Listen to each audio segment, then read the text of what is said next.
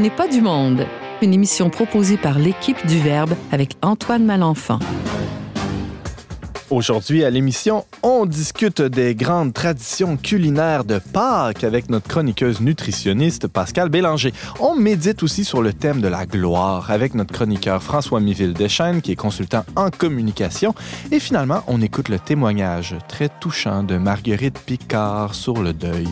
Bref, on n'est pas du monde.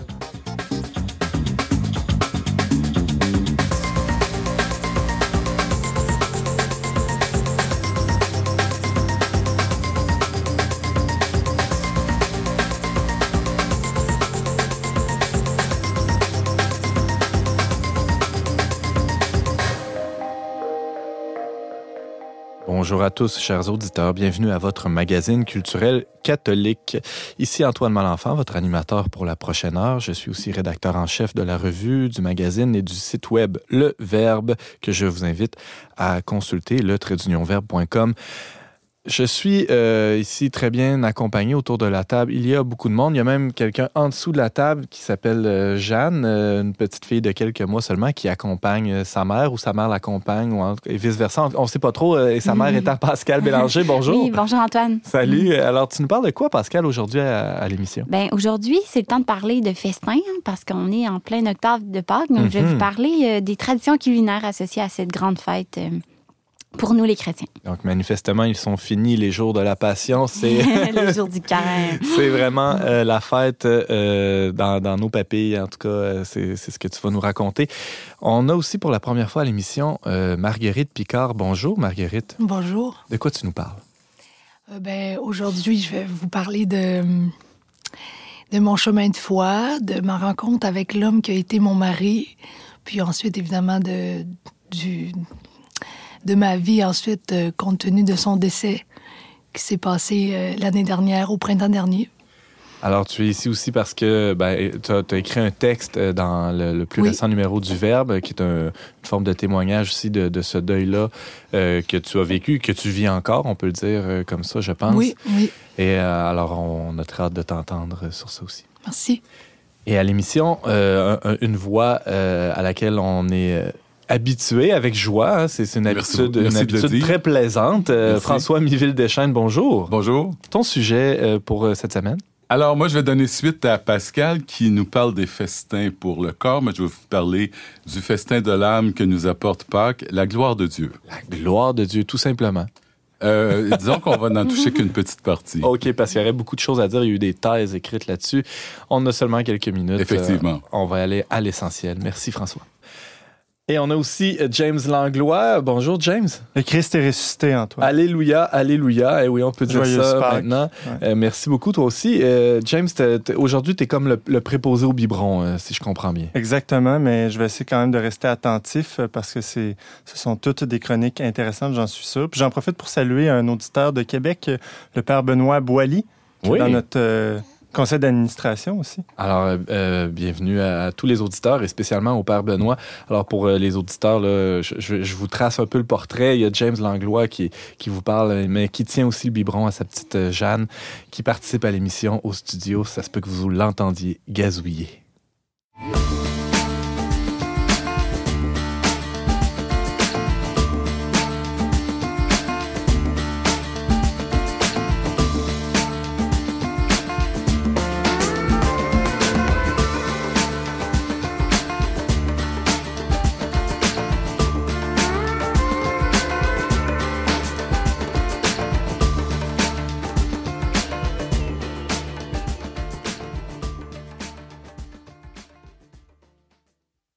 Au Québec, c'est bien connu, il y a les, euh, traditions culinaires du temps des fêtes. Tout le monde sait euh, quoi mettre sur la table, hein, la tourtière, etc.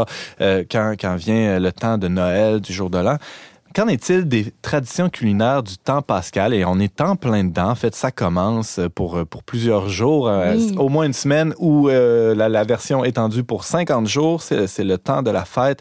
Euh, il y a des traditions culinaires associées à ça. et pour nous en parler, la nutritionniste Pascal Bélanger, bonjour. Oui, bonjour. Je suis contente de vous parler de ça aujourd'hui. C'est différent. Uh-huh. Comme tu dis, c'est la fête. Donc, qui dit fête dit festin. Donc, c'est le temps de parler des, des mets savoureux qu'on peut peut, qu'on aurait en fait avantage à mettre sur nos tables pendant ces temps euh, euh, aussi de retrouvailles en famille. C'est vrai. Euh, donc, comme pour le temps des fêtes, à part qu'on est invité à manger ensemble, puis à manger des plats, comme je disais, savoureux. Donc, c'est le temps de sortir notre gigot d'agneau, notre jambon à l'érable, notre bon vin. donc, je vais vous parler un peu de pourquoi tous ces, tous ces aliments-là auraient avantage à, à être mis en valeur. En fait, l'agneau, euh, ben, vous avez peut-être une idée déjà, hein, l'agneau, pourquoi c'est la, viande pascale par excellence?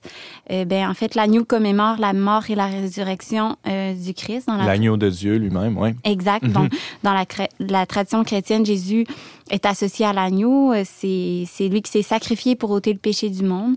puis d'ailleurs, pendant la dernière scène, le vin qui est servi rappelle justement l'agneau qui avait été sacrifié avant l'exode d'Égypte, dont le sang répandu avait été étendu sur les portes pour épargner les familles juives de la dixième plaie.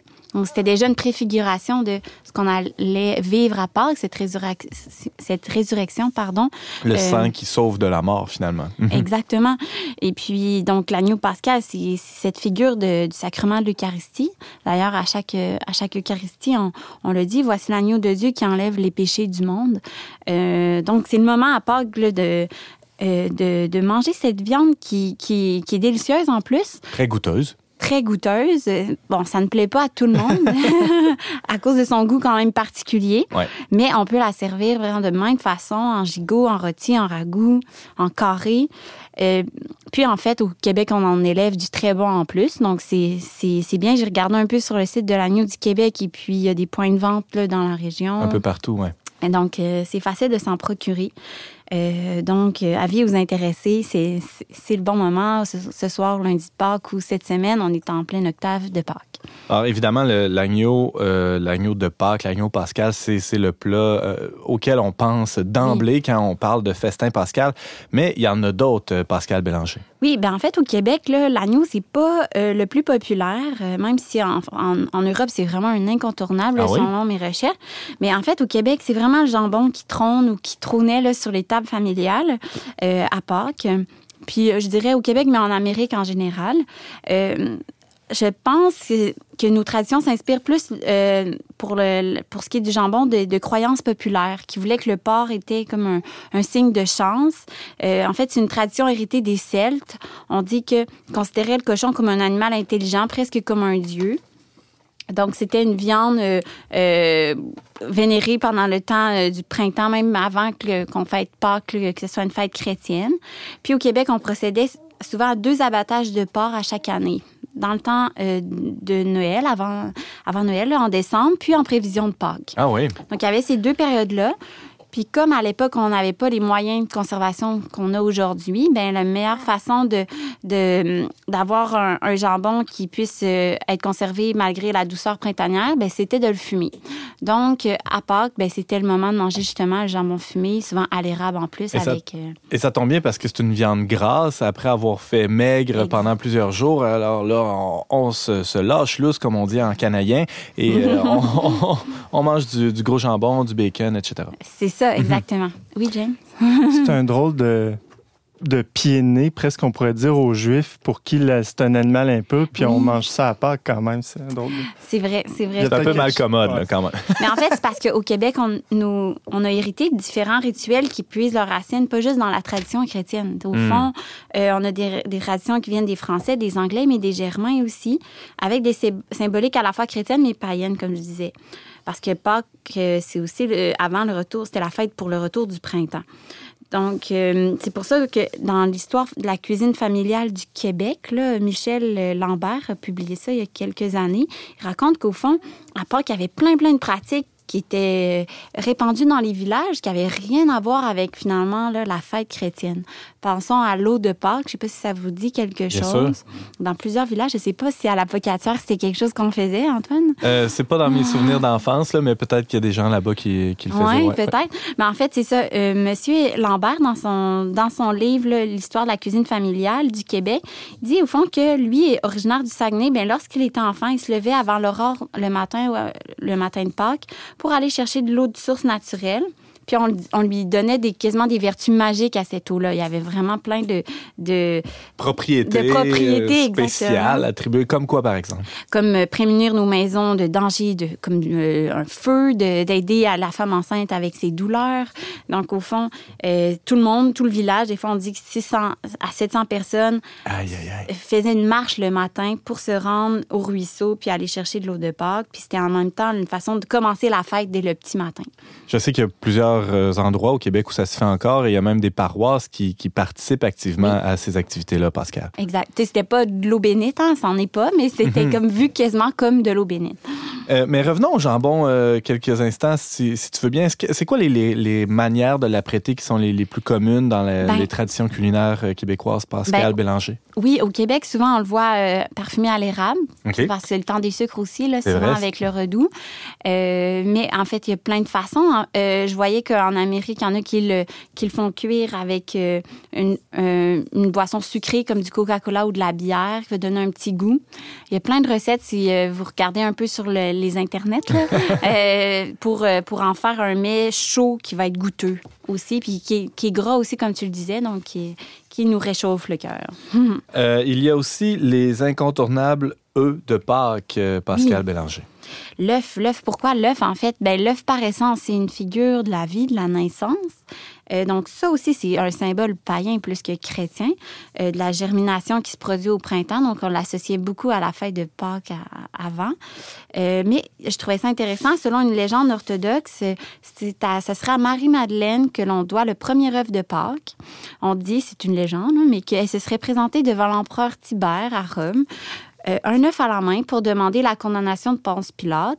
Et puis, elle lui aurait raconté les événements qui ont précédé la mort du Christ. Et à ce moment-là, l'œuf se serait teint en rouge. Et à cause de ça, l'empereur aurait été convaincu que le Christ est ressuscité. Euh, donc, euh, on peut y croire. mais euh, c'est peut-être pour ça qu'on s'amuse maintenant à décorer les œufs de Pâques de, de, plusieurs teintes, mais de, de, fioritures, tout ça. Ou même maintenant, dans les représentations chrétiennes, on, on dessine des croix, tout ça. Donc, on peut en faire vraiment des œuvres d'art pour orner la table pascale. Euh, bien aussi dans nos fermes québécoises avant, ben, les œufs étaient recueillis déjà à la ferme, puis d'une manière plus pratico-pratique. Pourquoi qu'on on était euh, bombardé d'œufs comme ça? C'est parce que la longue période de carême, souvent, c'était maigre au point de ne pas manger d'œufs. Donc, à, part qu'on ne savait plus trop quoi en faire de ces fameux œufs-là qu'on avait accumulés pendant les 40 jours du carême. D'ailleurs, François Miville Deschênes nous avait parlé de la, fête de la chandeleur, les crêpes. Pourquoi on fait les crêpes? Ben, c'est pour vider les stocks d'œufs avant que le carême commence. C'est vrai que tu avais dit ça l'autre jour. Oui, oui, oui, oui, oui, tout à fait. et là, il y a un petit décalage entre l'Europe et le, Canada parce que le pays, le climat n'est pas le même. Exact. Exact, non, exact. Mais c'est ça, donc en fait, là, dans les, nos villages avant, ben, on les consommait sous toutes les formes pendant le temps de Pâques, là, euh, dur en salade, on pouvait en faire des œufs miroirs avec du lard grillé aussi, notre fameux cochon qu'on on remet. On sert à toutes les euh, sauces. Exact. Puis, on dit aussi que le lundi de Pâques, les familles du Québec préparaient souvent une genre de grosse crêpe qui ressemblait plutôt à une omelette boursouflée, là, tellement il y avait deux dedans. Et puis, on devait vraiment se dépêcher de la manger. C'était vraiment un mets, euh, un mets apprécié. Puis, il y avait des desserts aussi qui étaient faits à base d'œufs, comme des îles flottantes. C'est pas des choses qu'on cuisine maintenant vraiment, mais on aurait avantage peut-être à revisiter ces traditions-là parce que c'est des, mets intéressants qui, qui sont goûteux aussi. Euh, puis bref, comme je disais, ben on avait tellement d'eux aussi que les, les enfants s'amusaient avec. Donc peut-être aussi là vient notre chasse au coco euh, euh, ou les œufs qu'on cassait sur l'un et l'autre. François Miville-Deschamps. Pascal, je veux surtout pas poser une question piège, mais as-tu une idée pourquoi l'agneau n'est jamais venu si populaire au Québec, c'est simplement parce qu'on ne pouvait pas l'élever, c'était pas propice? Ben, en fait, ce que j'ai lu, c'est qu'on l'élevait. On, c'était une viande qu'on aimait, mais c'était pas associé à Pâques. Je sais pas pourquoi. On n'en a pas fait notre viande favorite du temps de Pâques, euh, parce qu'on disait qu'on la mangeait, qu'on, mais que certains l'aimaient mieux que le mouton, même tout ça. Mais que, au fond, à Pâques, c'était vraiment une tradition qui était restée, celle de, de cuisiner le jambon ici. Donc, c'était vraiment ça qu'on gardait là, sur, euh, sur les tables. Tiens, tiens, c'est curieux. Mm. Euh, tu parlais des, des œufs, des, des, cocos, et aussi, évidemment, ça, ça, ça nous mène au chocolat. Euh, ça se consomme depuis longtemps ici, ce, ce, type de, de, friandise. De friandise. on peut dire, j'allais dire un mets, mais ça ne l'est pas. Pascal Bélanger. Euh, ben en fait, c'est beaucoup plus récent hein, que, que le, coco en chocolat est apparu. Euh, en fait, on les doit aux Anglais, euh, les, les, fameux cocos sucrés.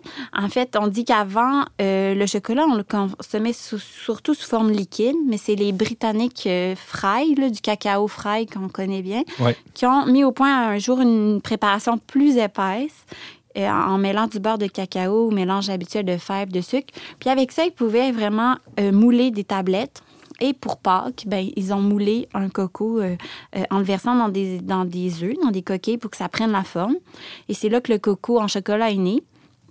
mais évidemment, ben, avec les, techniques qui se sont améliorées, ben, on a remplacé les coquilles cassantes par des moules en métal pour faire ces fameux, ces fameux chocolats. Puis, euh, peu à peu, ben, les, les, compagnies ont développé différentes formes pour le chocolat de Pâques, mais quand même toujours avec des liens intéressants avec le passé, euh, comme c'est le cas pour le lapin. Le lapin, c'est aussi un symbole plus païen, c'est associé à la fertilité depuis l'Antiquité. Donc, chez les Germains, ben, c'était vraiment une tradition, le, le lapin de Pâques. Et on dit que ben, il y a même une tradition qui disait que c'était un lapin qui apportait des œufs à Pâques, parce que c'était comme une légende qu'une femme pauvre, n'avait pas pu offrir des, euh, des douceurs à ses enfants, donc elle avait décoré des œufs cachés dans le jardin. Puis les enfants, ils avaient, aperçu un lapin, puis ils pensaient que c'est le lapin qui avait pondu les œufs, finalement. Mais on sait, on sait aujourd'hui que ce ne sont pas les lapins qui pondent les œufs, Pascal. Ce euh, n'est pas les lapins. Mais quand même, le lapin de Pâques, on peut le décorer avec euh, des œufs en dessous pour faire honneur à cette, euh, cette légende germanique. Je serais curieux de savoir autour de la table, c'est quoi les traditions culinaires dans, dans vos grandes familles? Qu'est-ce qu'il y a sur la table à Pâques? François Miville-Deschamps. Ben, ça serait pas mal ça, le jambon aussi. Ah oui? Mais apprêté avec, ben, comme on fait souvent des épices ou des, des, euh, des trucs plus... Euh, cannelle, clou de girofle, non? Cannelle, clou de girofle, c'est ça, on plante des clous de girofle puis on met de l'ananas. Hmm. Ah oui, c'est ça. J'allais le dire tantôt ananas, mais c'est ça, un petit goût sucré, ça va bien avec... Euh, mais c'est surtout exotique, comme on fait... Comme dans les tourtières, on met beaucoup de clous de girofle, de cannelle, de trucs qui ne poussent mm. pas ici. Mm, mm. Marguerite, toi, chez toi, comment ça se passe? Qu'est-ce qu'il y a sur la table? Du jambon à l'érable. Du jambon à l'érable, ah, ben, comme Pascal l'évoquait, c'est le temps des sucres. On, mélange mhm. le jambon avec notre produit, euh, notre or doré ici, qui est le sirop d'érable. Pascal Bélanger, c'était vraiment passionnant. Tu vas, tu vas revenir nous voir pour nous parler de d'autres petits trucs de, de, nutritionnistes. Oui, exact. Merci. Euh, merci, beaucoup. Tu nous parlais euh, de, ben, des traditions culinaires du temps Pascal. merci beaucoup, Pascal Bélanger. Ça fait plaisir. Once in my life I felt close to you. I was so overcome with emotion. When I was hurt and in need of affection. When I was tired and I couldn't go home. Then you offered protection. So am I learning my lesson? Or am I back on my own? Big blue, for once in my life I felt close to you. I was so overcome with emotion when I was hurt and in need of affection. When I was tired and I couldn't go home, then you offered protection. So am I learning my lesson, or am I back on my own? Big blue, for once in my life I felt close to you. I was so overcome with emotion. When I was hurt and in need of affection. When I was tired and I couldn't go home. Then you offered protection. So am I learning my lessons? Or am I back on my own? Big blue, for once in my life I felt close to you. I was so overcome with emotion. When I was hurt and in need of affection. When I was tired and I couldn't go home, then you offered protection. So am I learning my lesson? Or am I back on my own?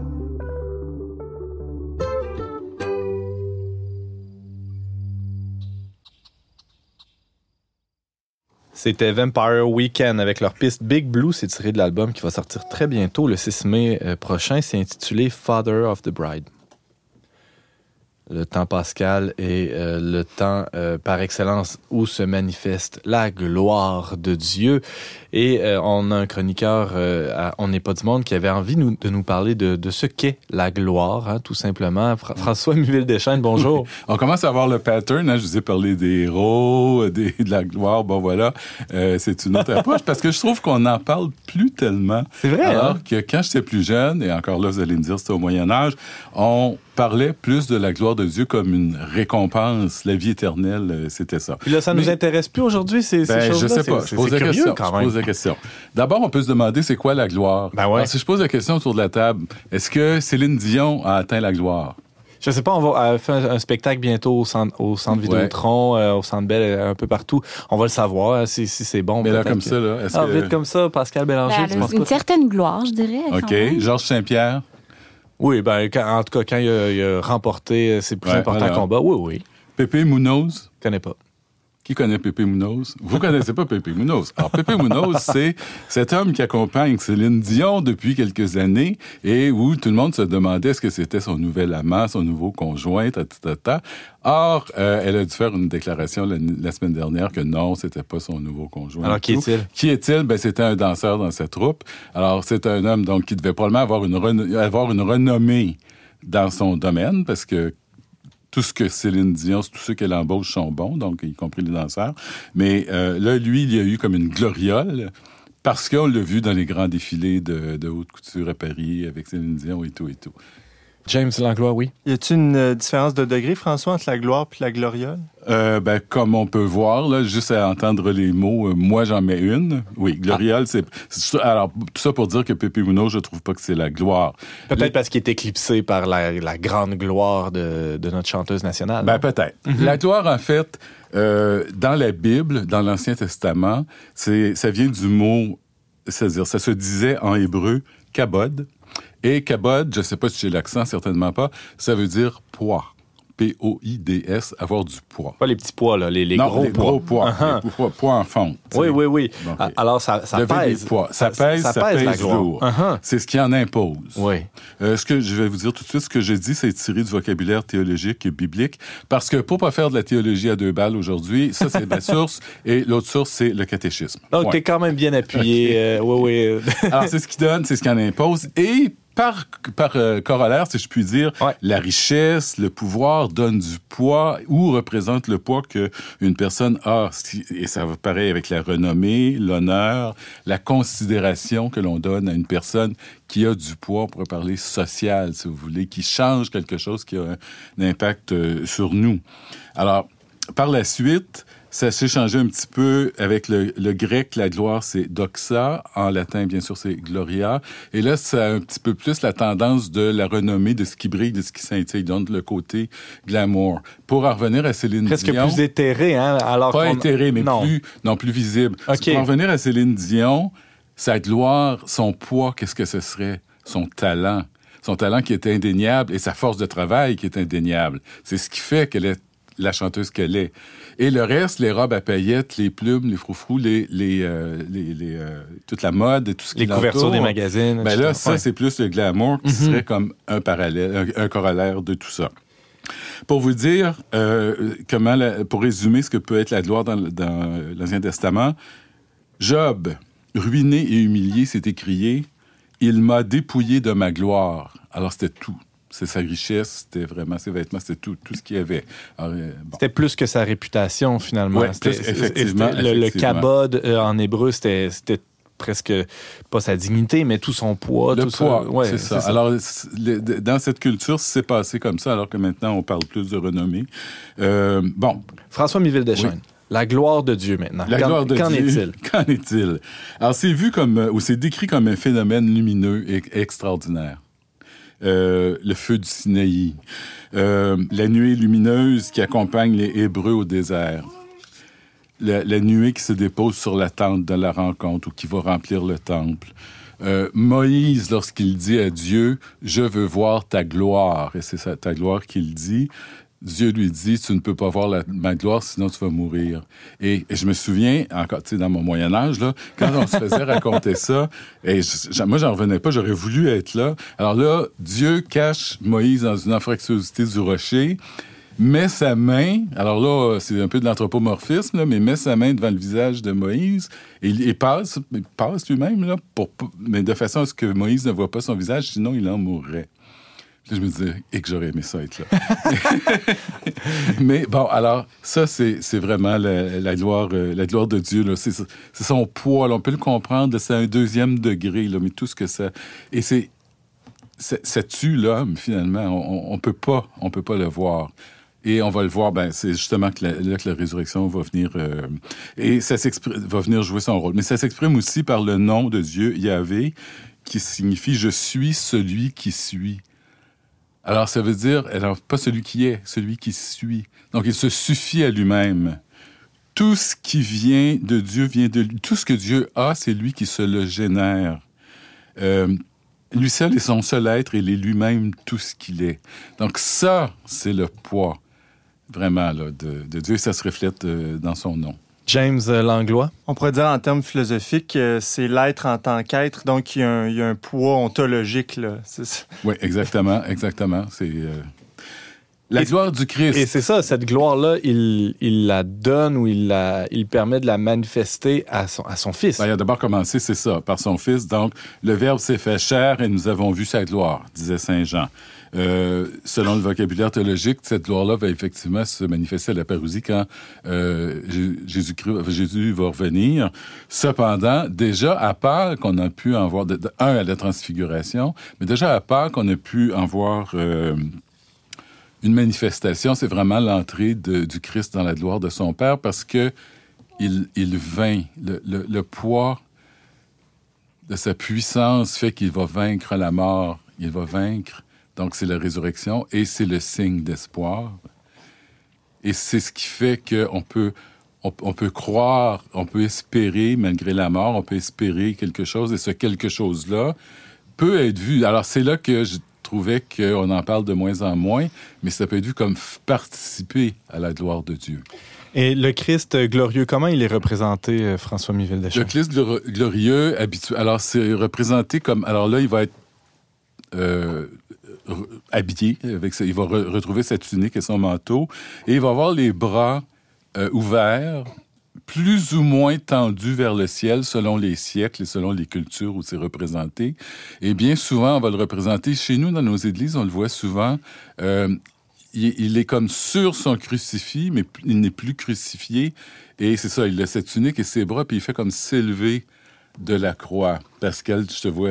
Oui, on le voit euh, dans quelques églises comme ça. C'est ça. Alors, on appelle ça un, Christ glorieux. Et des fois, il tient la croix dans sa main, un peu comme un bâton de hockey. J'ai regardé la chambre des joueurs. sur Internet, effectivement. Ça, arrive souvent. Euh, James Langlois. Moi, une des représentations que je trouve les plus éloquentes, c'est celle, c'est le retable dans la cathédrale Notre-Dame de Québec où on voit le, Christ en or, euh, en feuille d'or sur son, son nuage qui porte une immense croix. C'est vraiment, c'est le retour. oui, oui, oui. Et il y a une forte symbolique politique qu'on, justement, qui est peut-être, euh, qui convient peut-être dans les, par les temps qui courent. Alors, autre, autre, élément de la gloire, c'est que la gloire a été promise. Oui, la gloire a été promise à l'être humain. Dès l'origine, parce que tu évoquais tantôt le prologue de Jean, euh, François Miville de Chêne, dès la création, déjà, la création est, le résultat du, du, souffle de Dieu, du verbe de Dieu même. Dès le commencement, Dieu avait en vue la gloire de la nouvelle création dans le Christ.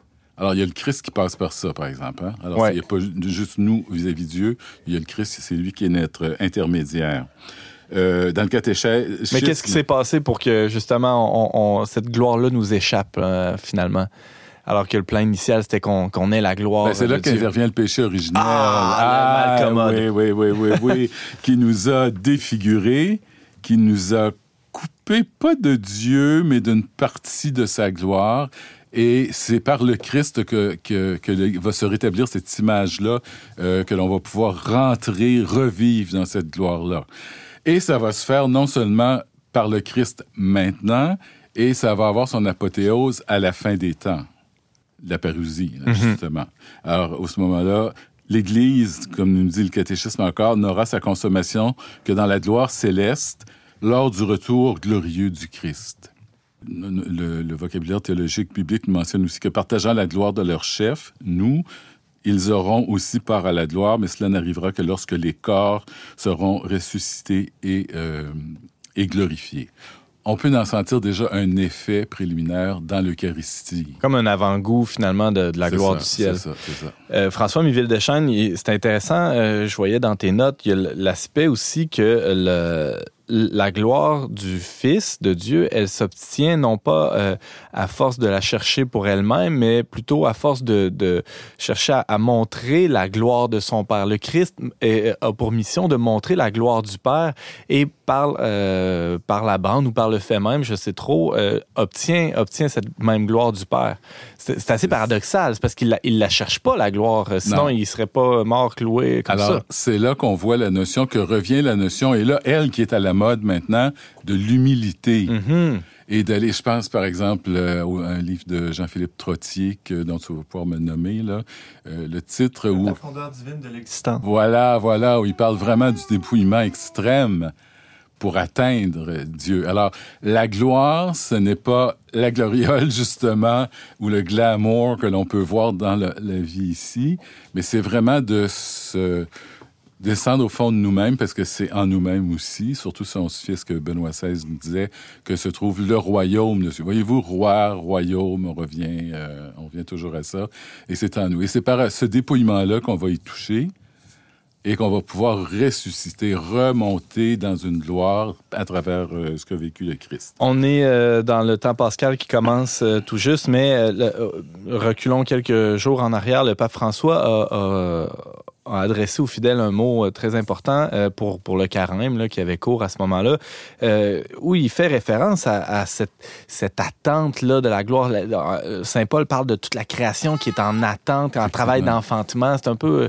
il y a une tension vers la gloire, Effectivement. François. Alors, ben non, je trouve pas que le pape François a une tension vers la, gloire tant que ça, mais il la mentionne et il la mentionne par Paul. Paul d'ailleurs en parle très souvent dans, ses, euh, dans ses épîtres. Euh, par la suite, le pape il nous incite plutôt euh, à bien vivre notre carême parce que comme tu dis, c'était avant le temps pascal que l'on vit là, mais euh, de bien vivre notre carême et d'aller trouver de, de, vivre de façon intense et concrète dans la vie personnelle, familiale et sociale. Bon bref, ces thèmes habituels.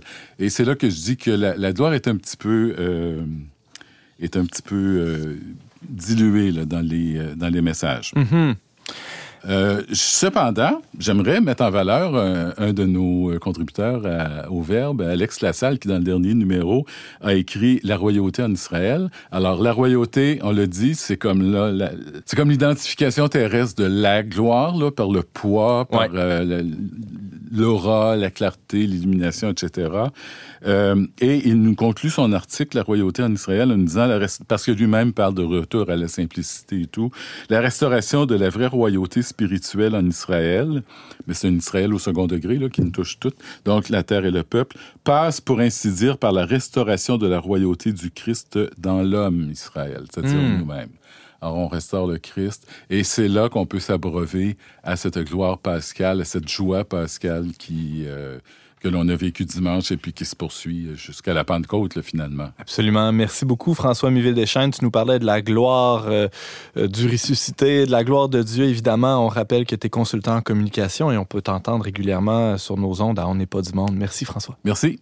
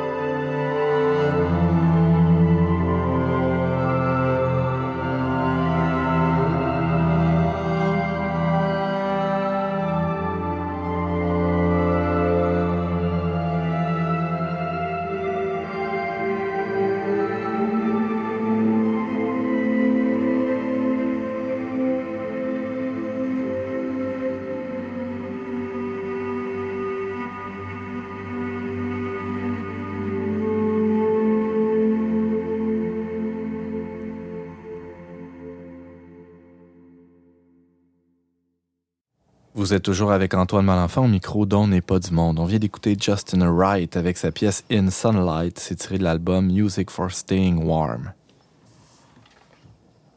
Dans le plus récent numéro de la revue Le Verbe, euh, qui a pour thème euh, la mort, euh, vous pouvez lire, chers auditeurs, un témoignage très touchant de Marguerite Picard. Elle est avec nous aujourd'hui. C'est une amie de l'émission, une amie du Verbe et qui, qui partit pour la première fois à cette émission. Bienvenue, Marguerite. Oui, bonjour. Bonjour. Merci de m'avoir invité. C'était, ben, merci. C'est nous qui te remercions d'être d'être avec nous. Alors euh, peut-être un peu pour euh, mettre en contexte euh, ton histoire, ça serait bien que tu nous dises quelques mots sur, ton cheminement de foi, Marguerite. Toi, tu t'as pas grandi dans une famille où on, t'a transmis la, la, foi d'une manière très explicite ou très très assumée, je pense. Hein? Non, effectivement, je viens d'une famille tout ce qu'il y a de plus euh, normal, qui n'allait pas nécessairement à la messe. Là.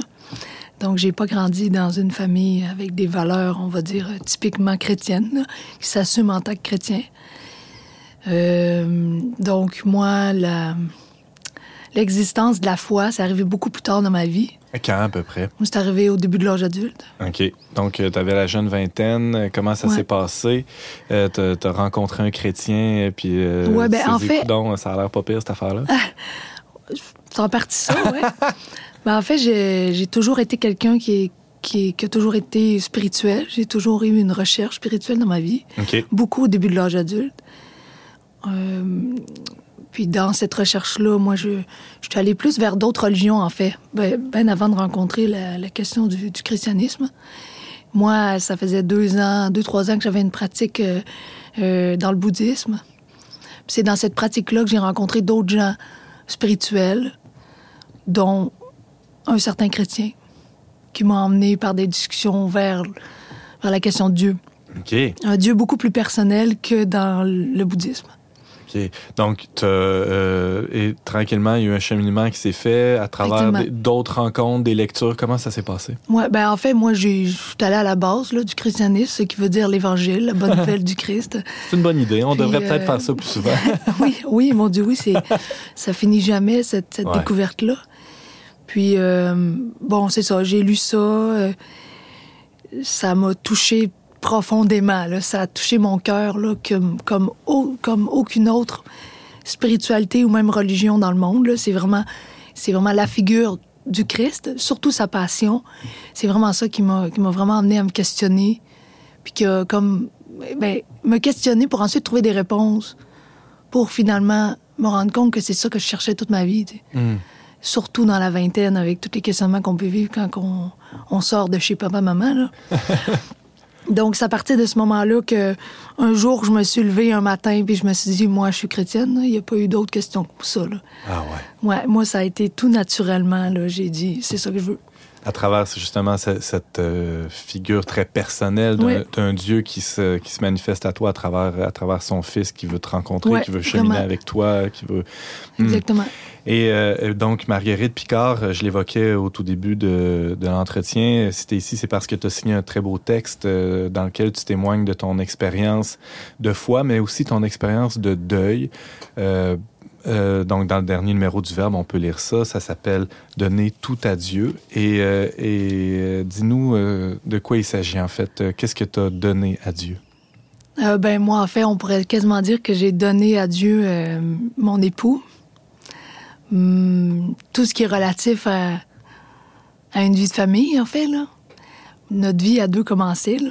J'ai vraiment, c'est ça, j'ai vraiment donné à Dieu malgré moi, parce que c'est un accident mon mari, avec qui j'étais mariée depuis environ dix mois.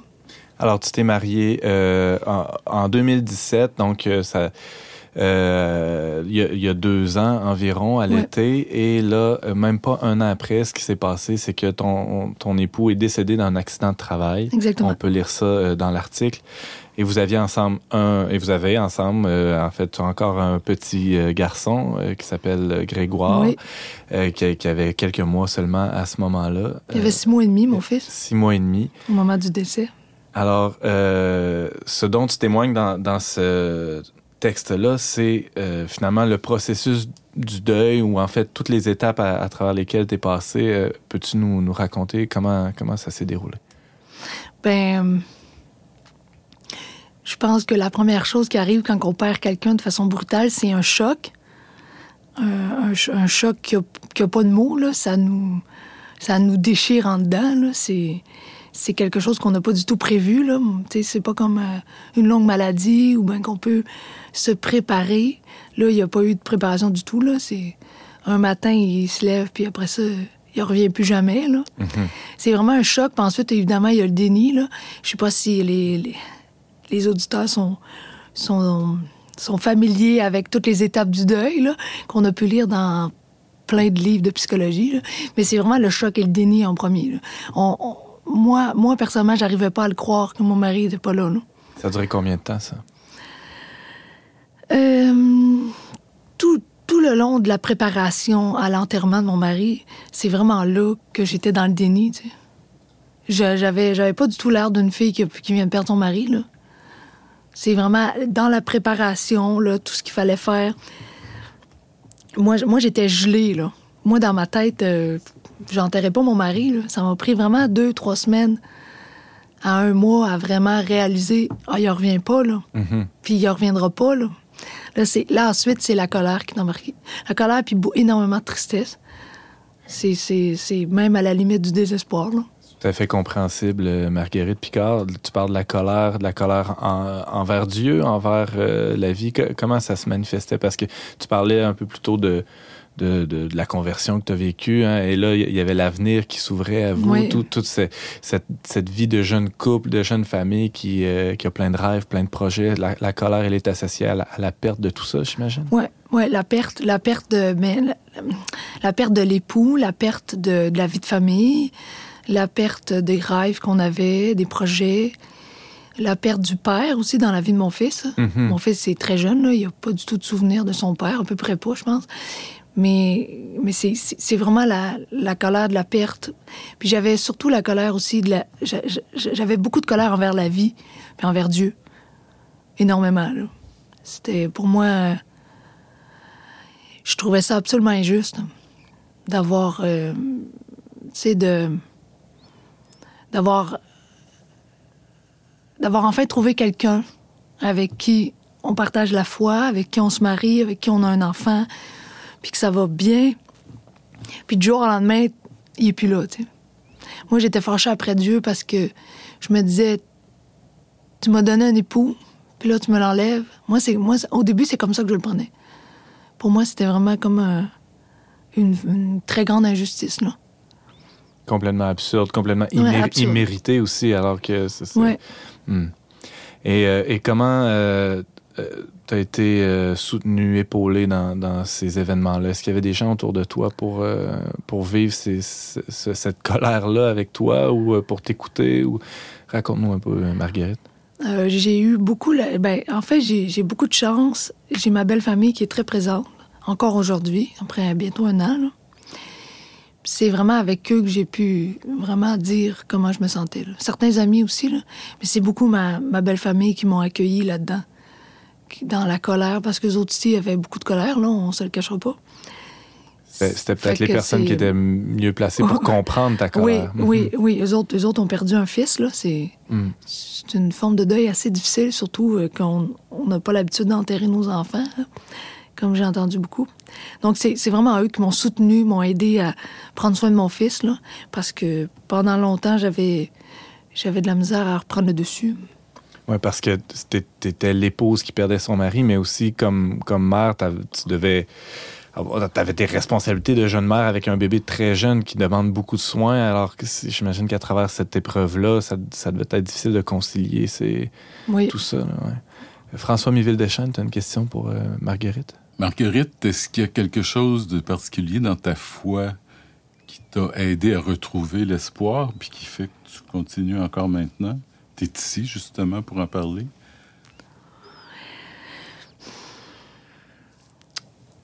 Il moi, c'est vraiment le Christ sur la croix qui m'a sauvé. C'est vraiment là. Euh, je me surprends moi-même. Aujourd'hui, maintenant, je suis capable d'en parler, mais pour répondre à ta question, c'est malgré toute ma colère, malgré que j'ai douté énormément de la présence de Dieu dans ma vie suite au décès de mon, époux, euh, j'ai jamais arrêté d'aimer le Christ. C'est, vraiment ça qui m'a, aidé. Puis dans, puis dans mes moments de, grande colère, puis de, de larmes intenses, là, on se le cachera pas, j'ai énormément pleuré, euh, même que j'en dormais plus là, pendant plusieurs jours je, regardais le crucifix qui est apposé au mur chez moi à la maison. Puis je me. Je donnais à Jésus sur la croix ma douleur. Parce que je me disais que lui a vécu des douleurs mille fois plus pires que les miennes. C'est vraiment ça qui m'a aidé aussi. Ouais. Je pense que tu touché le cœur de la foi, là, justement. Absolument. Marguerite Picard, dans l'article que tu signes Donner tout à Dieu, qui est ton témoignage de, jeune mère endeuillée, dans le plus récent numéro de la, revue Le Verbe, euh, il y a un personnage euh, qui, prend presque la moitié du texte, hein, un personnage qui semble assez important pour toi. Euh, c'est la figure de Sainte Jeanne de Chantal. J'aimerais que, tu nous parles un peu. Qui, est-elle pour toi, Marguerite Picard? Oui, ben Sainte Jeanne de, Chantal, ça, a été comme ma redécouverte l'année passée. je la connaissais déjà un peu parce que j'ai beaucoup d'affection aussi pour euh, Saint-François de Sales. Ils sont un peu intimement liés. L'un va pas sans l'autre. Puis, euh, donc, je la connaissais déjà. Mais bon, on s'entend qu'avec la douleur, euh, je l'avais un peu éclipsée de ma vie. Puis quand j'ai commencé à vouloir chercher de l'aide, ben, j'ai demandé à des gens autour de moi, genre, est-ce que vous connaissez des, des saintes qui ont vécu des deuils, des deuils de leur époux? Ça existe-tu? Des saintes veuves, tu Puis, euh, ça a été euh, Sainte-Jeanne de Chantal. C'est devenu ta compagne de deuil. Oui, vraiment. comme, comme, comme je l'ai indiqué dans, mon, dans, dans, le témoignage, elle est tombée veuve à 28 ans, avec quatre enfants. Puis elle et son mari s'aimaient énormément. Ils étaient très, très unis. Un couple euh, avec beaucoup d'amour entre les deux. Moi, ça, ça m'a touché. Là. Moi, je me suis vue en elle, puis j'ai vraiment l'impression qu'elle m'a, m'a comme euh, tenu la main pendant une longue période. Là. Tu permets que, que je lise un petit extrait de, de, ce que Jeanne de Chantal. Euh, euh, en fait, c'est toi-même qui, qui a choisi cet extrait-là dans, dans l'article. J'ai dit, dit Jeanne de Chantal, j'ai dit dirai toujours de tout mon cœur, moyennant la grâce divine, en tous les événements de douleur et d'affliction qu'il plaira à Dieu de m'envoyer. J'ai dit donc que son saint nom soit béni. C'est une chose si incertaine et ordinaire que la mort des hommes que cela ne, nous doit point étonner. Ce sont des fruits de cette misérable vie que Dieu permet nous arriver, afin que, nous y dépouillant de tout ce qui nous est de plus cher, nous n'y voulions ni n'y cherchions que son bon plaisir, dans l'espérance qu'il nous donnera un jour la très sainte et désirable éternité. C'est quoi ton espérance, Marguerite Picard? Hmm, mon espérance est en Jésus-Christ. Moi, quand, j'ai lu ce passage-là, j'ai tout de suite compris que la vie ici-bas, c'est un passage. La vraie vie est l'autre bord. Puis mon époux Marc-André est rendu l'autre bord. Puis il est présent d'une façon différente. Là, je vous en parle aujourd'hui vraiment euh, avec calme. Mais disons qu'il y a plusieurs mois, j'étais pas si calme que ça. Quand est-ce que ça a changé? Hein? Parce qu'il y, a eu un tournant. Ça s'est fait du, jour au lendemain ou progressivement, euh, cette colère-là qui s'est estompée? C'est vraiment progressif. Mhm. Puis un, un, deuil, hein, c'est pas comme euh, on monte un escalier, on n'arrive pas à un palier, puis là, c'est fini, on la retouchera plus jamais. Des fois, le deuil, on, des fois, on touche vraiment beaucoup à la colère. Parfois, on retombe dans le déni, même si ça fait des, des ah mois que la personne est partie. Parfois, le, choc nous revient comme une forme de, des images.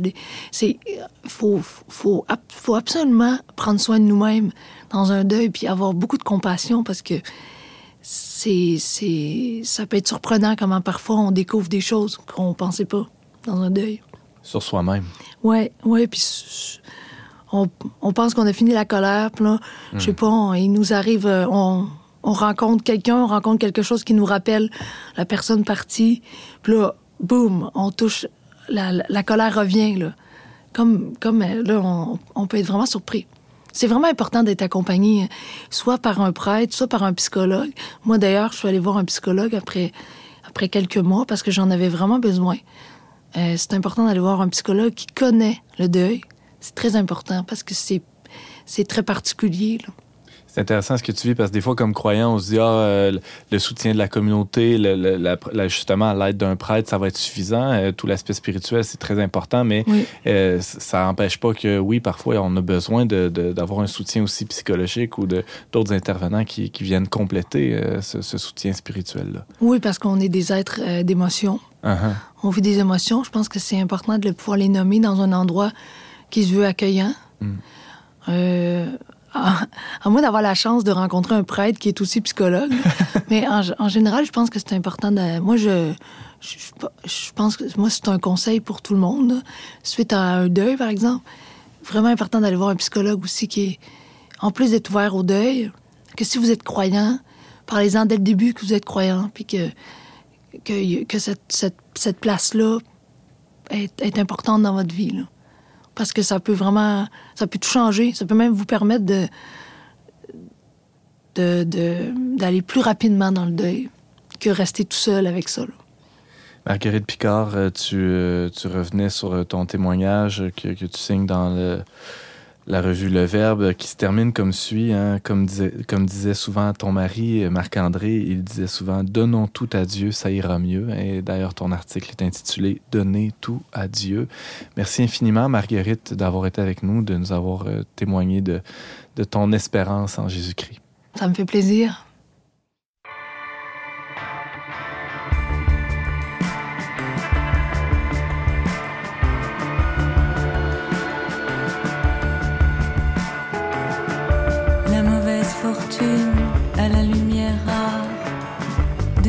De pleine lune, de ton heure de gloire.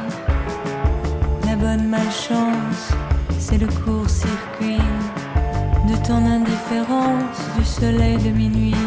Mais cette fois, c'est la dernière fois qu'elle vient ma fenêtre ivre et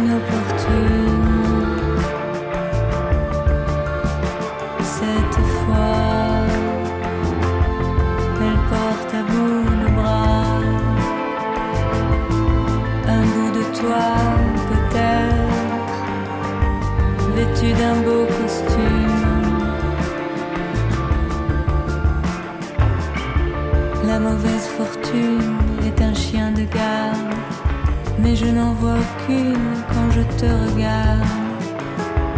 Elle allume les phares de ces nuits d'hiver, de ton cœur noir, de tes yeux clairs. Mais cette fois, c'est la dernière ma fenêtre,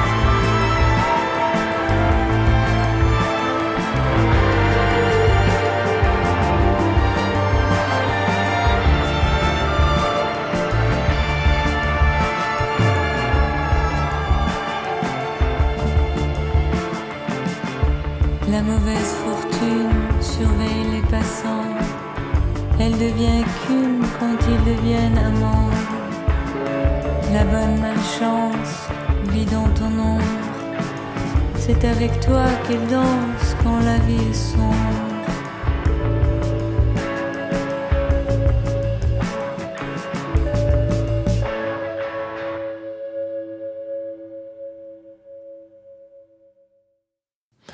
Vous êtes toujours avec Antoine Malenfant au micro d'On n'est pas du monde. On vient d'entendre Karen Anne avec sa piste La mauvaise fortune. C'est tiré de l'album Bleu.